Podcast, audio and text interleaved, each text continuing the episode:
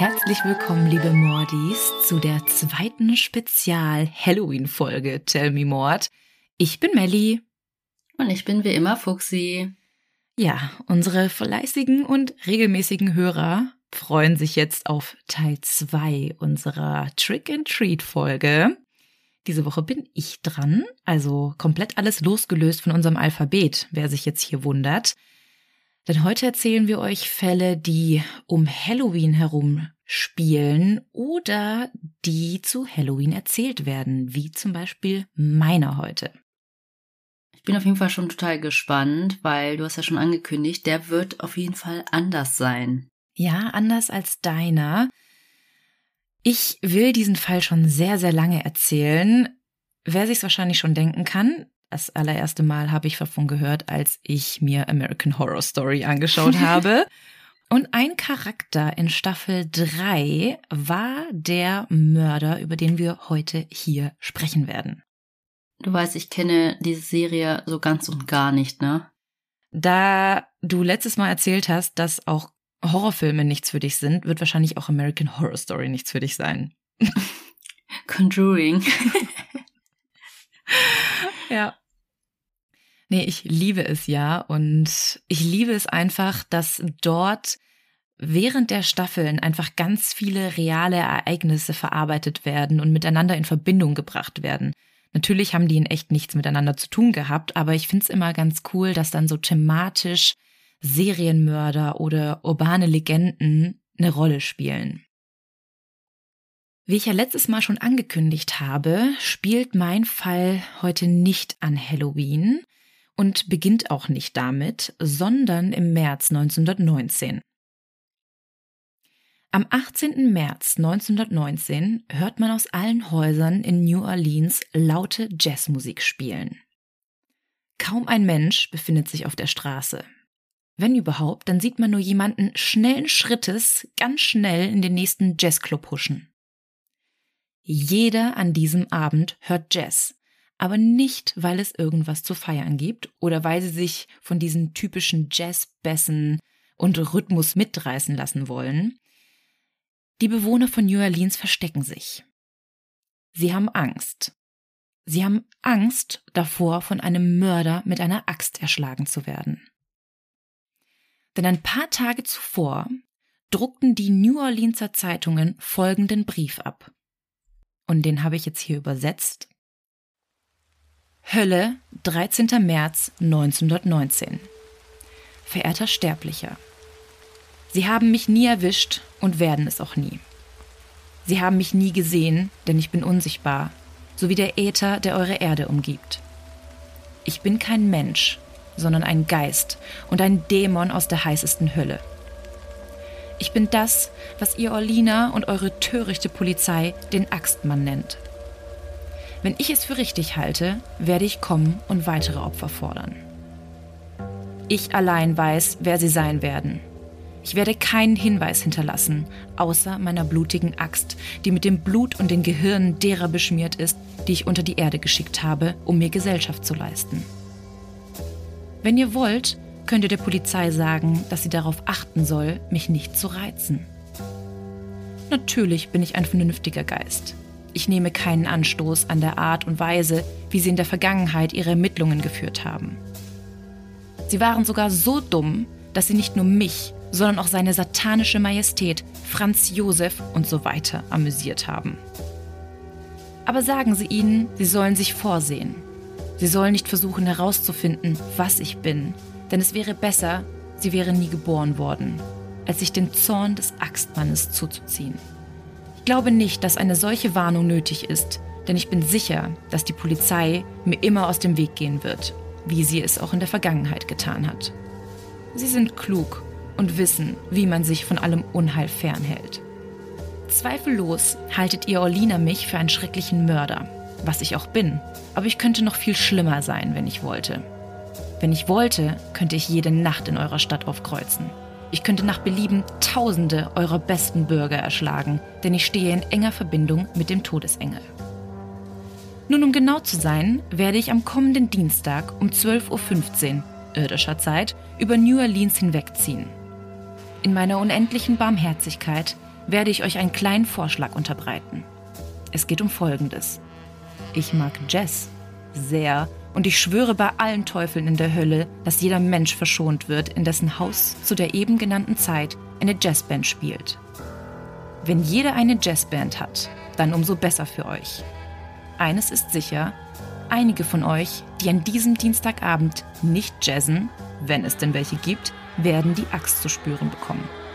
Nun, da mir kalt ist und ich mich nach der Wärme meines heimatlichen Schattenreichs sehne und es an der Zeit ist, dass ich euer irdisches Zuhause verlasse, werde ich meine Ausführung beenden. In der Hoffnung, dass Sie dies veröffentlichen werden, damit es Ihnen gut geht, war, bin und werde ich der schlimmste Geist sein, der je existiert hat. Sei es in der Realität oder im Reich der Fantasie. Der Axtmann. Oh mein Gott. Ich glaube, alle, die das gerade nachts hören, in der Dämmerung, alleine hassen dich gerade dafür. alle, die uns gerade zum Einschlafen hören, meinst du? Ja. richtig, richtig gruselig. Mm, ich habe mich auch bemüht, das so gruselig wie möglich vorzutragen. Denn man kann sich anhand dieses Briefs und vielleicht dieser Vortragsart ein wenig vorstellen, wie viel Angst die Menschen in New Orleans gehabt haben müssen. Zu der Zeit, da haben auch nicht wenig Leute gewohnt, ne? Und dann so die ganze Stadt Jazz spielen, mm. eine Jazzband haben. Mm. Aber es war tatsächlich so. Man hat danach in den Zeitungen gesehen, wirklich jeder an diesem Abend war entweder in einem Jazzclub und hat dort dann die ganze Nacht verbracht, weil die Menschen Angst hatten, überhaupt nach Hause zu gehen. Und das hatte nicht nur nur mit diesem Brief zu tun, denn davor sind noch einige Dinge geschehen, weshalb die Menschen diesen Brief auch ernst genommen haben. Ich möchte aber erstmal umrahmen, in welcher Zeit dieser Fall überhaupt heute spielt. Wir befinden uns in der Zeit, in der der Erste Weltkrieg gerade erst vorbei ist. 1917 hat die amerikanische Armee in den Krieg eingegriffen. Und die USA war hier so ein bisschen das Zünglein an der Waage. Und es gab sehr viele junge Soldaten, die, nachdem sie nach Europa geschickt wurden, endlich wieder in die Arme ihrer Familien fallen konnten.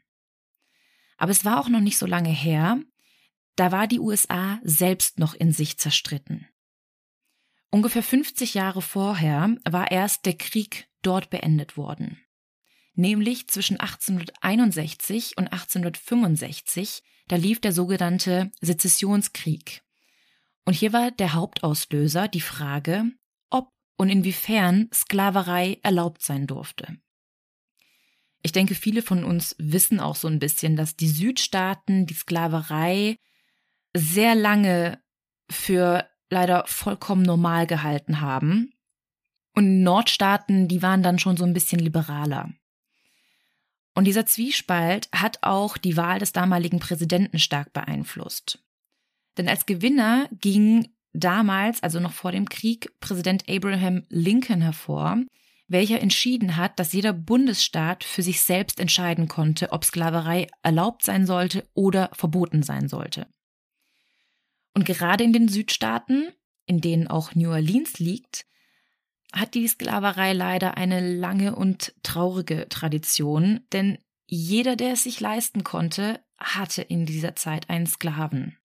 Hm. Also man konnte einfach auf den Markt gehen und sich dann dort einen Menschen kaufen.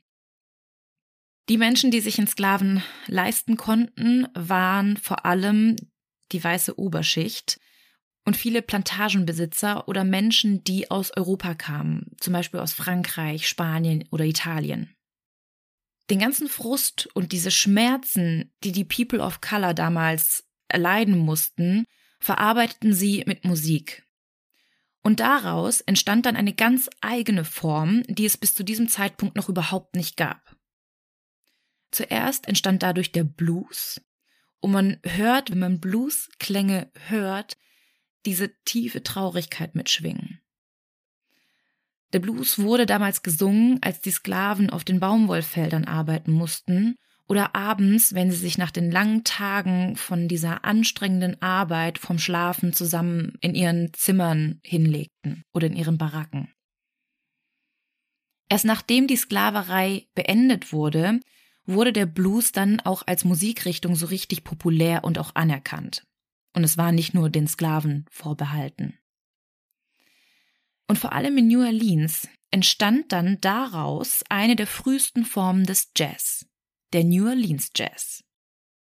Und dieser beeinflusste später die Musiker im ganzen Land und inspirierte diese für neue rhythmische Jazzklänge. Also das ist die Situation, in der sich New Orleans zu diesem Zeitpunkt befindet. Der Krieg um die Sklaverei ist beendet, die Nordstaaten haben gewonnen also die Sklaverei wurde abgeschafft und gesetzlich verboten. Der Erste Weltkrieg ist vorbei. Und durch diese ganzen positiven Entwicklungen zu dieser Zeit, also dem ganzen Aufschwung der Industrialisierung und dass es den Menschen besser ging, brachte einen wirtschaftlichen Aufschwung mit sich. Es gab sehr viel Arbeit, die Menschen waren entspannter und immer mehr Menschen aus Europa strömten in die USA, um auf dieser wirtschaftlichen Welle mitzuschwimmen finde das voll interessant mit dem ganzen Kontext. ja, es ist auch ganz wichtig, das jetzt erstmal zu nennen, um auch ein bisschen zu verstehen, wer waren die Opfer und wer könnte der Täter gewesen sein. Also es ist ein Cold Case. naja, ich habe gesagt, es ist eine Legende, die jedes Jahr an Halloween erzählt wird. Also es wäre zu schön, wenn wir hier einen Täter präsentieren würden. Ja. Ich habe übrigens herausgefunden, wer es war. Das erste Opfer war Joseph Maggio.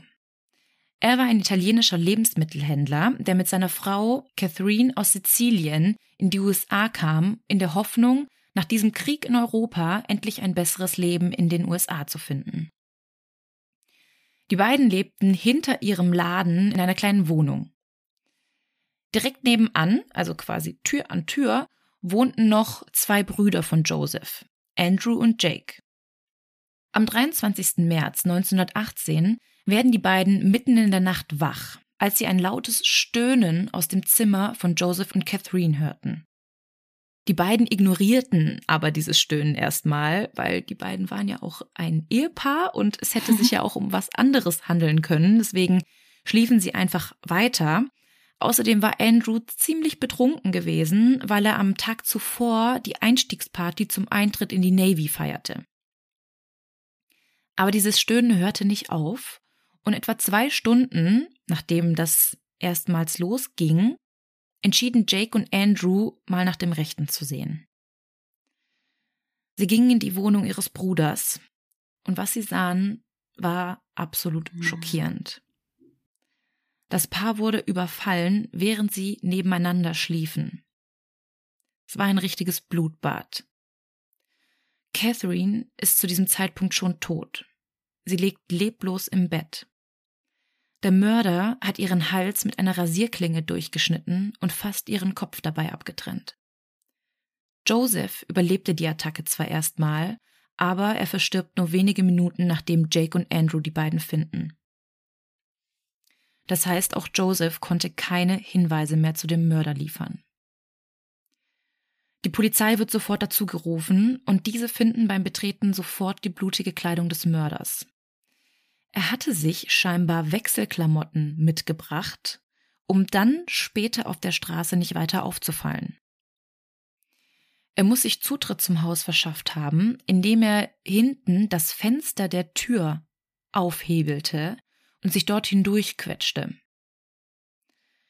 Zuerst muss er dem Paar mit dem Rasiermesser die Kehle durchgeschnitten haben, und beim Verlassen des Hauses schlug er ihnen dann noch mit einer Axt die Köpfe ein. Tatsächlich ordnete die Polizei aber keine vollständige Durchsuchung der Räumlichkeiten an. Also nachdem die Leichen abtransportiert wurden, wurde nicht weiter in dieser Wohnung ermittelt. Man fand zwar die blutige Kleidung und auf dem Nachbarsgrundstück fand man das Rasiermesser, das die Tatwaffe gewesen war. Die Polizei schloss einen Raubüberfall als Motiv für die Angriffe aus, weil Geld- und Wertgegenstände einfach offen herumlagen und der Mörder die nicht mitgenommen hat. Ich habe ja schon gesagt, dass dieses Rasiermesser auch auf dem Nachbarsgrundstück gefunden wurde. Und man konnte feststellen, dass dieses Andrew Maggio gehörte, also dem Bruder des Verstorbenen. Andrew hatte einen Friseursalon in der Camp Street und ein Angestellter von ihm erzählte, dass Andrew zwei Tage zuvor eins von diesen Rasiermessern mitgenommen hatte, mit nach Hause, um irgendwie eine Kerbe in die Klinge zu schneiden. Ich weiß nicht, was das bedeuten soll, hat man zumindest so in den ganzen Quellen gefunden. Die Beamten fanden das auch ein bisschen auffällig, weil Andrew zwar in der Nachbarswohnung seines Bruders wohnte und auch diese seltsamen Stöhngeräusche hörte, aber halt nicht hinging, um zu gucken, ob alles in Ordnung war. Und ich habe ja vorhin schon gesagt, Andrew und Jake haben das alles ein bisschen anders interpretiert. Außerdem war Andrew auch total betrunken und er hatte einfach nachts dann Besseres zu tun, als zu gucken, was sein Bruder da mit seiner Frau nebenan tat. Trotzdem wurde Andrew zum Hauptverdächtigen des Polizeichefs. Aber kurze Zeit später wurde er wieder freigelassen, denn ein Zeuge konnte bestätigen, dass ein unbekannter Mann vor dem Haus der Maggios gesehen wurde und dass dieser nicht Andrew war. Es gab also jetzt keinen Verdächtigen und die Polizei stellte auch die Ermittlungen ein. Bis zum nächsten Angriff vergingen drei Monate. Louis Bissumer und seine geliebte Harriet Löwe wurden in den frühen Morgenstunden des 27. Juni 1918 in seiner Wohnung in den hinteren Räumen seines Lebensmittelladens überfallen. Also auch Bissumer war ein italienischer Lebensmittelhändler. Er wurde mit einer Axt oberhalb der rechten Schläfe getroffen, was zu einem Schädelbruch führte. Löwe wurde über dem linken Ohr getroffen und bei Eintreffen der Polizei am Tatort bewusstlos aufgefunden. Das Paar wurde kurz nach 7 Uhr am Morgen des Angriffs von John Sanka entdeckt. Er war Fahrer einer Bäckerei und war gerade dabei, seine Routinelieferung an den Laden zu liefern. Sanka fand sowohl Bissumer als auch Löwe in einer Lache ihres eigenen Bluts. Beide hatten blutige Wunden am Kopf. Die Axt, die Bissumer selbst gehörte, wurde im Badezimmer der Wohnung gefunden. Also muss er mit seiner eigenen Axt attackiert worden sein. Und schnell hatte die Polizei hier einen potenziellen Verdächtigen, den sie sogar verhafteten. Louis Obicon. Er war damals 41 Jahre alt und Afroamerikaner. Er hatte gerade mal eine Woche vor den Angriffen in Bissumers Geschäft gearbeitet, wurde allerdings gekündigt. Also eventuell ein Motiv, die beiden umzubringen. Es gab allerdings keine Beweise, die irgendwie die Schuld von Ubicon hätten beweisen können.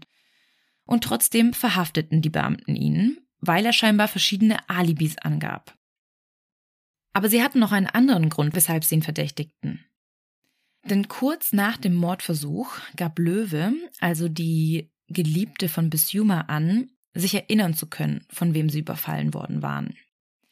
Nämlich einem Mann, und sie sagt jetzt hier ein Wort, das möchte ich jetzt hier nicht aussprechen. Das hat man damals zu Leuten gesagt, die weder heller noch dunkler Hautfarbe entsprachen, sondern ein Kind aus gemischter Ehe sozusagen entstanden ist. Wenn man das jetzt so versteht. Ich möchte es auf jeden Fall nicht aussprechen. Früher war das ein gängiges Wort, aber es könnte auch als Schimpfwort aufgefasst werden. Aber Ubicon war im Grunde zu dunkel, um dieser Beschreibung zu entsprechen. Später wurde er tatsächlich auch freigelassen, da die Polizei nicht genügend Beweise sammeln konnte, die ihn in Verbindung zu diesem Verbrechen bringen konnten. Die Aufmerksamkeit der Medien richtete sich aber bald auf Bissumer selbst, weil bei ihm in der Wohnung eine Reihe von Briefen in deutscher, russischer und jiddischer Sprache gefunden wurde. Die Ermittler hat das ein bisschen stutzig gemacht und vor allem wurden Gerüchte laut, nachdem Löwe, nachdem sie Wochen später ihr Bewusstsein wiedererlangt hat, erklärte, dass sie ihn für einen deutschen Spion hielt. Und dies führte dann zur sofortigen Verhaftung Bissumas. Ich weiß nicht, ob man verhaftet werden kann, nur weil man Spion ist, aber in dem Fall war es so. Zwei Tage später wurde er allerdings auch wieder freigelassen und zwei leitende Ermittler wurden wegen dieses inakzeptablen Verhaltens gekündigt.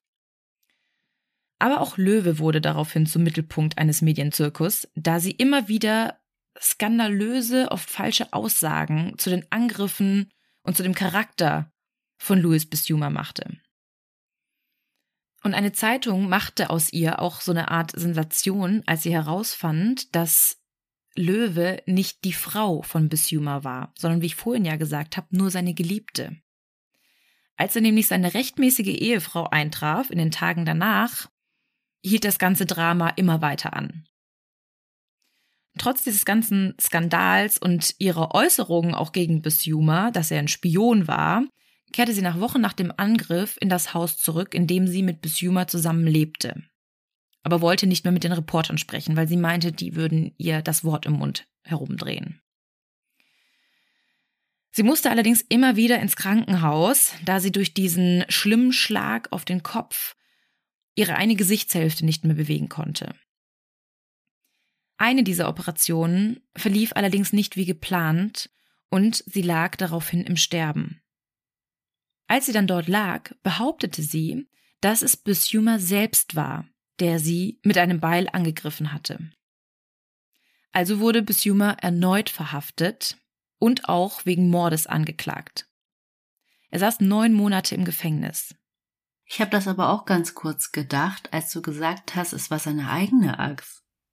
Mhm. Merkt ihr das mal? Das wird nämlich nicht das letzte Mal sein, dass die Axt der Opfer selber benutzt wurde. Bisjuma war dann neun Monate im Gefängnis, wurde allerdings dann am 1. Mai 1919 freigesprochen, da es hier auch nicht genügend Beweise gab. Harriet Löwe starb am 5. August 1918 nach den Folgen der Operation. Aber an Harriet Löwes Todestag passierte nicht weit entfernt ein weiterer Angriff. In den frühen Abendstunden des 5. August 1918 wurde die im achten Monat schwangere Anna Schneider angegriffen. Sie wachte auf, als eine dunkle Gestalt über ihr stand und ihr mit voller Wucht mehrmals ins Gesicht schlug. Ihre Kopfhaut war aufgeplatzt und ihr Gesicht war vollständig mit Blut bedeckt. Schneider wurde nach Mitternacht von ihrem Ehemann Ed Schneider entdeckt, der spät von der Arbeit zurückkam. Sie konnte sich allerdings nicht an den Angriff erinnern und sie erholte sich auch gut von dem Angriff und tatsächlich brachte sie zwei Tage nach dem Vorfall ein gesundes Mädchen zur Welt. Ihr Ehemann sagte, dass auch nichts aus der Wohnung gestohlen wurde. Außer vielleicht sechs oder sieben Dollar, die in seiner Brieftasche waren, aber ansonsten waren alle Wertgegenstände noch da.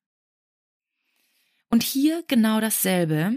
Das Fenster aus der Tür wurde offenbar aufgebrochen und die Behörden kamen zu dem Schluss, dass die Frau höchstwahrscheinlich mit einer ihrer eigenen Nachttischlampen geschlagen wurde. Also der Mörder verwendet hier immer wieder Gegenstände der Opfer selbst. Er bringt nichts mit zum Tatort. Und er lässt die Gegenstände auch immer dort wieder zurück. James Gleason war ein Ex-Sträfling und wurde kurz nach dem Auffinden von Schneider verhaftet. Weil er sich wohl in der Gegend befunden hatte und irgendwie verdächtig wirkte, aber auch hier wurde er aus Mangel an Beweisen wieder freigelassen. Mittlerweile begannen die leitenden Ermittler, die Fälle miteinander zu verbinden und spekulierten, dass der Angriff von Schneider wahrscheinlich vom selben Täter durchgeführt wurde, der auch Bisuma und Maggio angegriffen hatte. Nur fünf Tage später traf es dann Joseph Romano, einen älteren Mann, der mit seinen beiden Nichten Pauline und Mary Bruno zusammenlebte. Am 10. August 1918 wachten Pauline und Mary auf, als sie im Nebenzimmer, in dem ihr Onkel wohnte, ein Rumpeln hörten. Als die Schwestern das Zimmer betraten, stellten sie fest, dass ihr Onkel einen schweren Schlag gegen den Kopf erlitten haben musste, denn er hatte zwei klaffende Wunden am Kopf.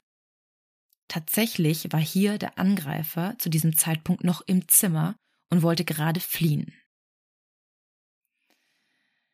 Die Mädchen konnten noch einen kurzen Blick auf ihn erhaschen und konnten so erkennen, dass es sich um einen dunkelhäutigen, kräftig gebauten Mann handelte, der einen dunklen Anzug und einen Schlapphut trug.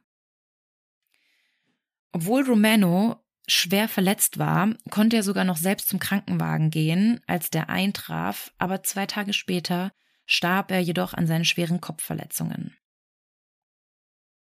Die Wohnung war zwar komplett durchwühlt worden, aber auch hier wurden keine Gegenstände gestohlen. Im Hinterhof seines Hauses fanden die Beamten dann eine blutige Axt. Und man fand auch hier heraus, dass es sich um Romanos Axt selbst handelte. Und wieder wurde ein Fenster an der Hintertür aufgehebelt, wodurch sich der Mörder Zutritt verschafft haben musste. Und da jetzt die Ermittler auch langsam die Morde miteinander in Verbindung brachten, brach auch in der Stadt Riesenchaos aus, weil alle Angst hatten vor einem Angriff des Axtmörders. Bei der Polizei gingen jetzt zahlreiche Berichte ein, in denen Bürger behaupteten, sie haben den Axtmörder gesehen oder unbekannte Männer, die auf der Straße lauerten, Ganz viele Menschen riefen auch bei der Polizei an und berichteten, dass sie Äxte in ihren Hinterhöfen gefunden hatten, die überhaupt nichts mit einem Verbrechen zu tun hatten, aber diese Axt wurde einfach zum Symbolbild dieses Mörders. Und tatsächlich war es so, dass es ein paar Jahre zuvor ganz ähnliche Morde gab. John Dontanio war ein italienischer Detective im Ruhestand und er stellte die Hypothese auf, dass es sich bei dem Mann um denselben Mörder handelte, der auch 1911 schon mehrere Menschen getötet hatte. Denn hier gab es wohl Ähnlichkeiten in der Art und Weise, wie die Morde begangen wurden. Also auch hier wurden die Opfer mit ihren eigenen Gegenständen umgebracht und es handelte sich häufig um zugewanderte Europäer. D'Antonio beschrieb auch den Mörder als eine Person mit zwei Persönlichkeiten und der ohne Motiv tötete. Ja, weil die Opferwahl war ja auch total, ja, random. Ja, aber ist dir aufgefallen, also es handelte sich bisher fast hauptsächlich um italienische Zuwanderer. Ja, ja. Und auch mehrere Lebensmittelhändler. Ja, okay. Ja, aber ich meine, die standen nicht in Zusammenhang an sich, sie kannten sich nicht. Nein, nein, nein, das nicht. Hm. Und jetzt wieder, ein halbes Jahr später, am 10. März 1919, trifft es wieder einen italienischen Einwanderer, nämlich Charles Cortimiglia. Er war mit seiner Frau Rosie und seiner kleinen Tochter Mary in die USA ausgewandert. In der Nacht des 10. März hört man dann Schreie aus dem Haus der Cortimiglias. Der Lebensmittelhändler Iolando Giordano eilte auf die andere Straßenseite, um nachzusehen, wo diese Schreie herkamen. Bei seiner Ankunft stellte Giordano fest, dass Charles Cortemiglia, seine Frau und ihre Tochter von einem unbekannten Eindringling eingegriffen worden waren. Rosi stand mit einer schweren Kopfwunde in der Tür und umklammerte ihre verstorbene Tochter. Charles lag auf dem Boden und blutete stark. Das Paar wurde ins Charity Hospital gebracht, wo man feststellte, dass beide Schädelfrakturen erlitten hatten. Aus dem Haus wurde nichts gestohlen und wieder war hinten ein Fenster ausgehebelt worden. Auf der hinteren Veranda fand man eine blutige Axt, die die Tatwaffe war und die den Cortemilias gehörte. Charles war zum Glück nicht sehr schwer verletzt und wurde zwei Tage später entlassen, während seine Frau weiter in ärztlicher Obhut blieb. Und die Tochter war tot. Die Tochter war gestorben und Rosi war sehr, sehr verzweifelt und komplett hysterisch, dass sie tot war. Und als sie wieder zu sich kam, behauptete sie, dass Yolando Giordano, also der Mann, der zu Hilfe eilte, und sein 18-jähriger Sohn Frank für die Angriffe verantwortlich waren. Hm. Es war aber sehr unwahrscheinlich, dass Yolando der Täter war, denn er war bereits 69 Jahre alt und in einem sehr schlechten Gesundheitszustand. Also man konnte nicht davon ausgehen, dass er so viel Kraft hatte, um Charles, seine Frau und die Tochter zu überwältigen. Hm. Der Sohn Frank Giordano war zwar sehr kräftig, er war 1,80 groß und über 90 Kilo schwer, aber er war einfach zu groß, um durch die Scheibe der Hintertür zu passen. Ah. Es war halt alles abgesperrt und nur diese Scheibe war ausgehebelt, heißt der Mörder musste dort reingekommen sein und das war eigentlich quasi unmöglich, der hätte da nicht durchgepasst. Und auch Charles, also der Mann von Rosi, der auch angegriffen wurde, bestritt die Behauptungen seiner Frau vehement. Er sagte, das waren nicht die beiden, das war ein anderer Mann. Er wusste zwar nicht wer, er konnte auch keine Beschreibung abgeben, aber er war sich sicher, dass es sich nicht um Frank oder um Yolando hielt, weil er kannte die beiden, er hätte sie erkannt. Hm. Ja, und dann waren es zwei Personen. Genau. Aber seine Frau beharrte darauf und die Polizei verhaftete tatsächlich beide und klagte sie wegen Mordes an. Tatsächlich wurden später auch beide für schuldig befunden, was ich einfach richtig krass finde, weil es einfach keine Beweise gab, dass die das waren und die Beamten hatten ja vorher auch schon die Morde irgendwie in Verbindung zueinander gebracht. Aber sie hatten nur zu Charles und seiner Frau eine Verbindung und nicht zu den anderen Opfern. Hm. Ja, und außerdem war das die Aussage einer traumatisierten Person. So ist es nämlich. Die Männer wurden zwar für schuldig befunden, Frank wurde zum Tode durch den Strang verurteilt und sein Vater zu lebenslanger Haft. Und Charles ließ sich auch nach dem Prozess von seiner Frau scheiden, weil er einfach nicht damit klarkam, dass sie solche Geschichten erzählte, die einfach nicht mhm. stimmten. Und wie du gerade schon gesagt hast, fast ein Jahr später gab Rosi dann auch bekannt, dass sie die beiden einfach aus Bosheit und Frust und Eifersucht fälschlicherweise beschuldigt hatte. Toll. Die beiden wurden zwar verurteilt, aber zum Glück wurde die Todesstrafe bei Frank noch nicht verhängt mm, und sie okay. wurden dann auch nach dem Geständnis wieder freigelassen. Hey, denkst du dir auch so, wäre ich mal nicht zur Hilfe geeilt? Ja, tatsächlich. Er wollte einfach nur helfen. Am 10. August dann, 1919, wurde Steve Bocca, ebenfalls ein italienischer Lebensmittelhändler, in seinem Schlafzimmer im Schlaf von einem Mann, der mit einer Axt bewaffnet war, angegriffen.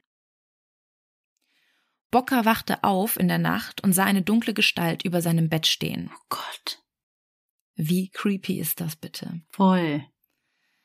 Als er dann wieder zu sich kam, rannte er auf die Straße, um nach dem Eindringling zu suchen, und erst da stellte er dann fest, dass auf seinen Kopf eingeschlagen worden war.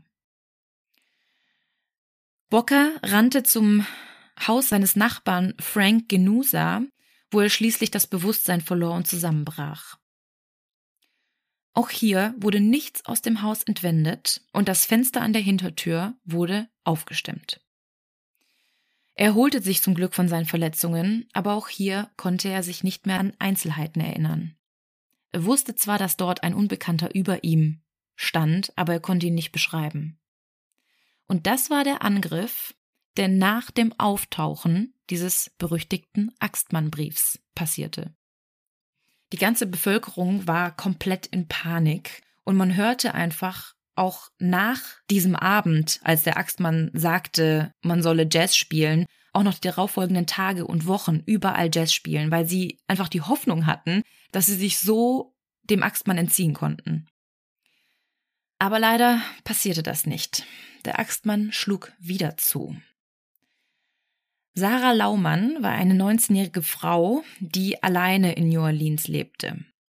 Es war ja sehr ungewöhnlich für die damalige Zeit und aus diesem Grund kamen immer wieder Nachbarn zu ihr, um nach ihr zu sehen, weil es einfach, ja, nicht so üblich war, dass eine Frau alleine lebte und man wollte einfach nach dem Rechten sehen. Und das war auch ganz gut, denn sie wurde in der Nacht des 3. September 1919 angegriffen. Die Nachbarn fanden die Frau, nachdem sie nicht antwortete, als an ihre Haustür geklopft wurde. Sie lag bewusstlos auf ihrem Bett mit einer schweren Kopfverletzung und mehreren fehlenden Zähnen. Der Täter war auch hier durch ein offenes Fenster in die Wohnung gelangt und hatte die Frau mit einem stumpfen Gegenstand angegriffen. Eine blutige Axt wurde auf dem Rasen vor dem Haus gefunden. War es ihre eigene? Das weiß ich in dem Fall jetzt tatsächlich nicht, weil ich nicht weiß, ob eine alleinstehende Frau unbedingt eine Axt zu Hause hat. Aber es kann gut sein, weil man ja früher auch Äxte einfach zu Hause hatte, um Holzscheite Holz zu ja, ja, zu spalten. Also möglich. Habe ich jetzt hier in den Quellen nicht rauslesen können. Sie hat sich aber tatsächlich von ihren Verletzungen erholt, aber konnte sich wieder nicht an den Angreifer erinnern. Der Axtmann hat ja auch in seinem Brief geschrieben, dass es sich bei ihm um einen Dämon aus der Hölle handelte, und da sich auch niemand an ihn erinnern konnte, wurden auch diese Gerüchte immer lauter. Vielleicht war es ja wirklich ein Geist, der sein Unwesen trieb, und diese dunkle Gestalt war einfach, ja, ein gesichtloses Monster. Kurz vor Halloween 1919, am 27. Oktober, wurde dann Mike Pepitone angegriffen.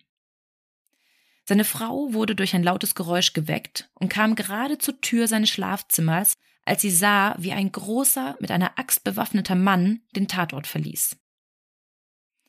Mike Pepitone hatte einen Schlag auf den Kopf erhalten und war von oben bis unten mit seinem eigenen Blut bedeckt.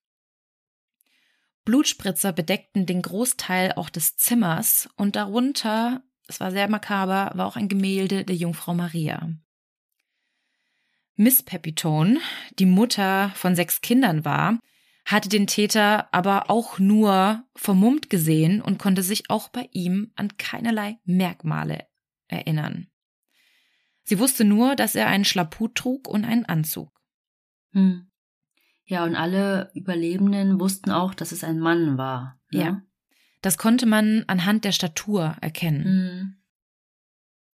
Tatsächlich war der Mord an Pepitone der letzte mutmaßliche Angriff des Axtmörders. War es ein Mord? Ist sie gestorben? Er ist gestorben, ja. Also er. Er. Sie. sie hat überlebt. Sie hat ihn ja nur gesehen, wie er dann quasi geflüchtet ist. Und ich habe mhm. ja gesagt, dass dieser Angriff oder dieser Mord kurz vor Halloween stattgefunden hat. Und viele haben dann behauptet, dass dieser Dämon zu Halloween dann wieder zurück in die Hölle gekrochen wäre. Mhm. Es gab auch sehr, sehr viele Spekulationen, um wen es sich bei dem Axtmann handeln könnte.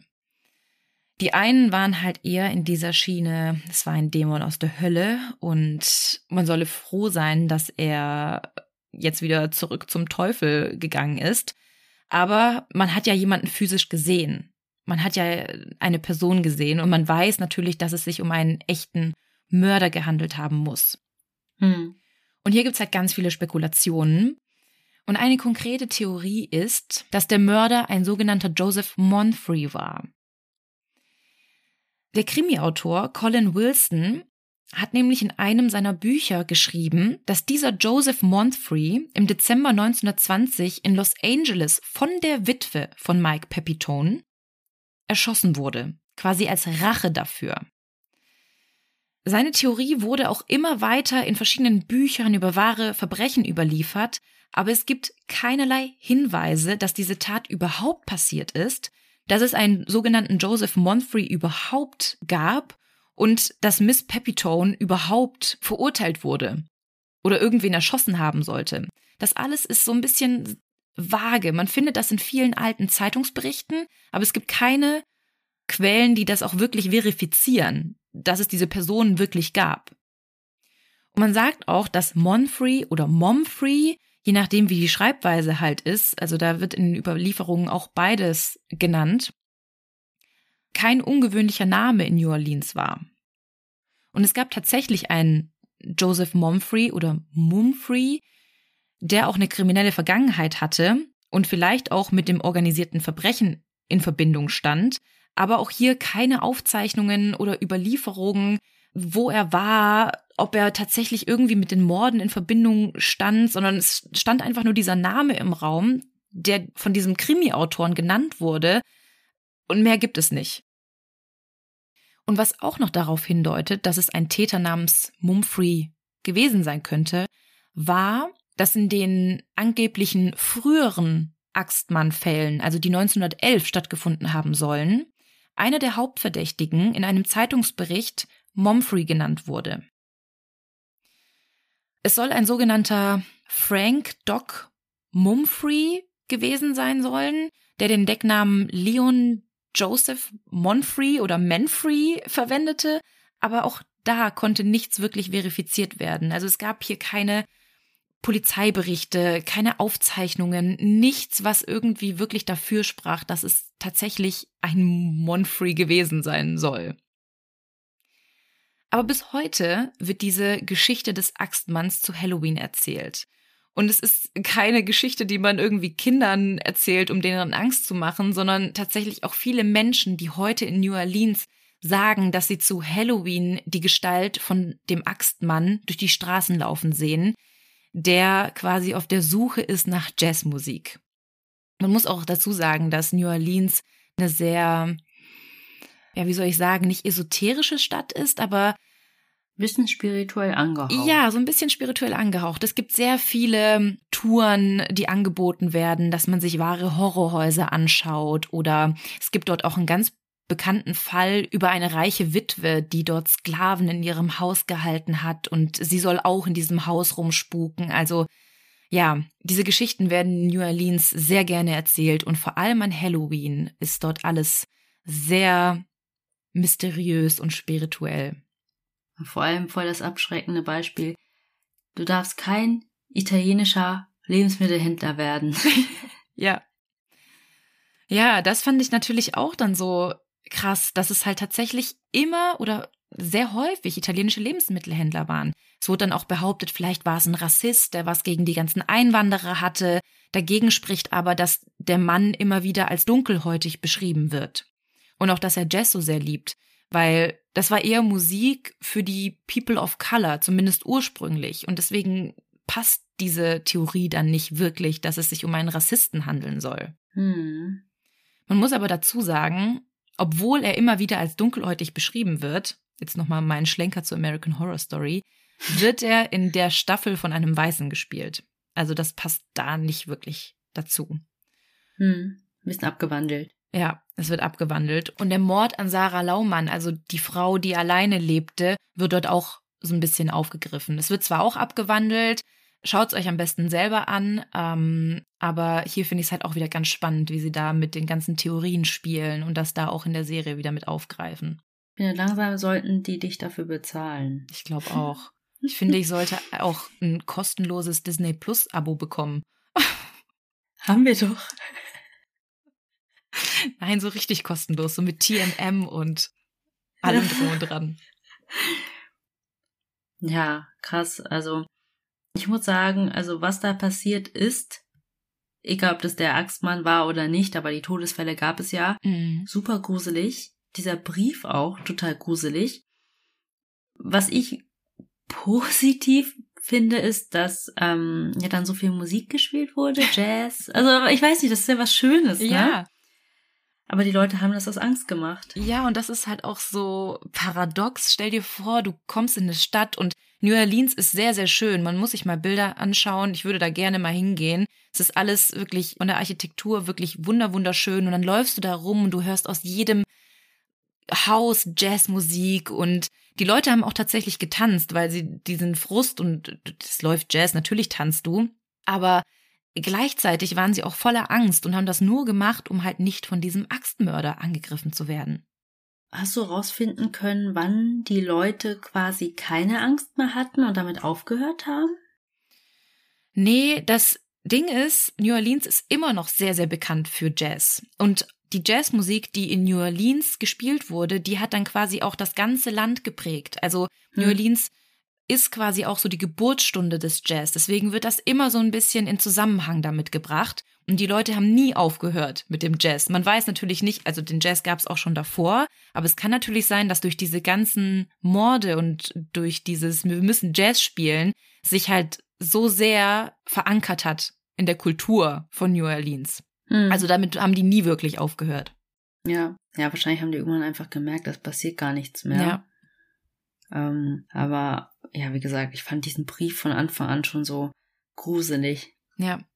Ja, und dass er einfach kurz vor Halloween dann aufgehört hat mit den Morden, mhm. dass es dann keine mehr gab und dann diese Tatsache, dass er sich selbst als Dämon und als Geist und er geht dann wieder zurück in die Hölle beschrieben hat. Mhm. hat dann halt einfach viele glauben lassen, okay, der war tatsächlich ein Geist und der hat jetzt seinen Soll erfüllt bis Halloween und ist wieder in die Hölle hinabgestiegen. Ja, Unterwelt, ja. Schattenwelt. Tartarus.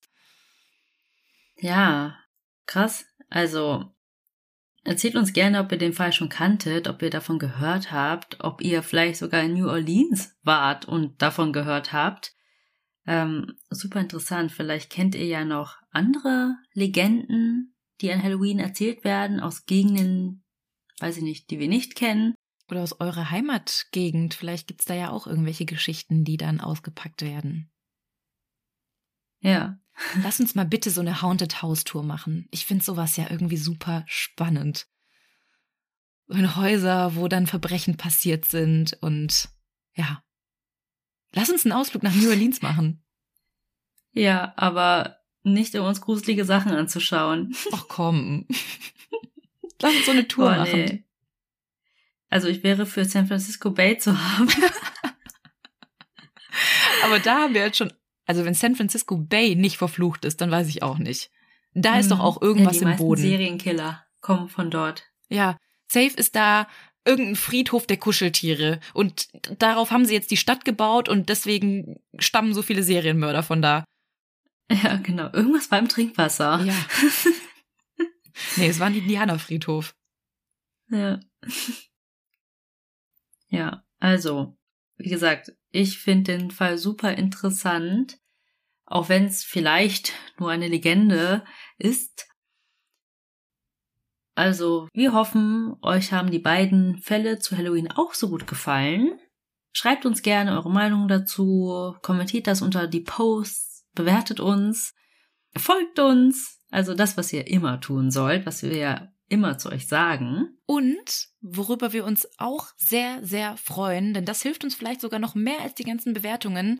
Wenn euch der Podcast gefällt, dann erzählt es allen Leuten, die ihr damit anstecken wollt. Freunde, Familie, wir kennen so viele, die dann erzählen, sie haben das ihren Eltern erzählt, hören das jetzt immer mit ihrem Vater oder mit der besten Freundin oder mit sonst irgendwem. Also auf der Arbeit. Ja. Und Propaganda ist das Beste. Genau. Dann würde ich sagen, geht es nächste Woche wie gewohnt weiter mit einem Fall zu einem Überthema und einer Heldentat am Ende.